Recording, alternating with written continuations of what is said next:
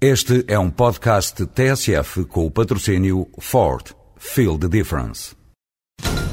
Olá, senhores ouvintes. Vamos tentar entrevistar o condutor do Ford Focus WRC. Aí vem ele.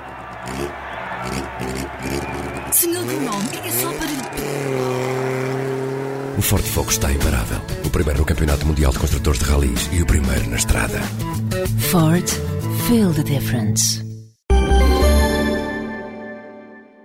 A nossa vida pública está cada vez mais condicionada pelas sondagens. Nelas, estamos a adivinhar o futuro.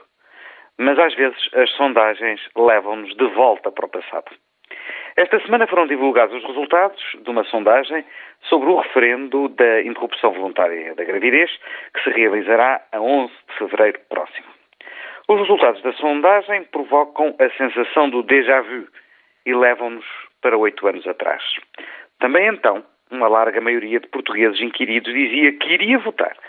E o sim levava uma confortabilíssima vantagem. Depois, foi o que se viu. Nem um terço dos eleitores foi às urnas e o não ganhou. A lei penal não foi alterada.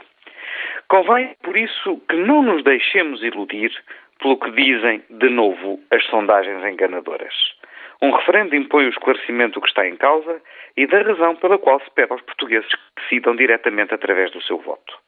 A interrupção voluntária da gravidez não é uma questão de disciplina partidária. Antes interpela a consciência de cada cidadão. E o referendo permite isso mesmo.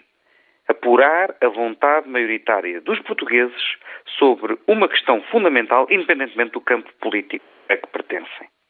Mas, ao mesmo tempo, há que ser coerente. Não é possível passar a vida a participar nas decisões políticas e depois, no momento de decidir, primar pela abstenção. Convencer os portugueses que é importante votar no dia 11 de fevereiro é assim duplamente relevante. É pelo tema em si, a interrupção voluntária da gravidez até às 10 semanas, para lutar contra a chaga do aborto clandestino, mas também pela forma de manifestarmos a nossa vontade para que o referendo como instituição democrática não saia descredibilizado.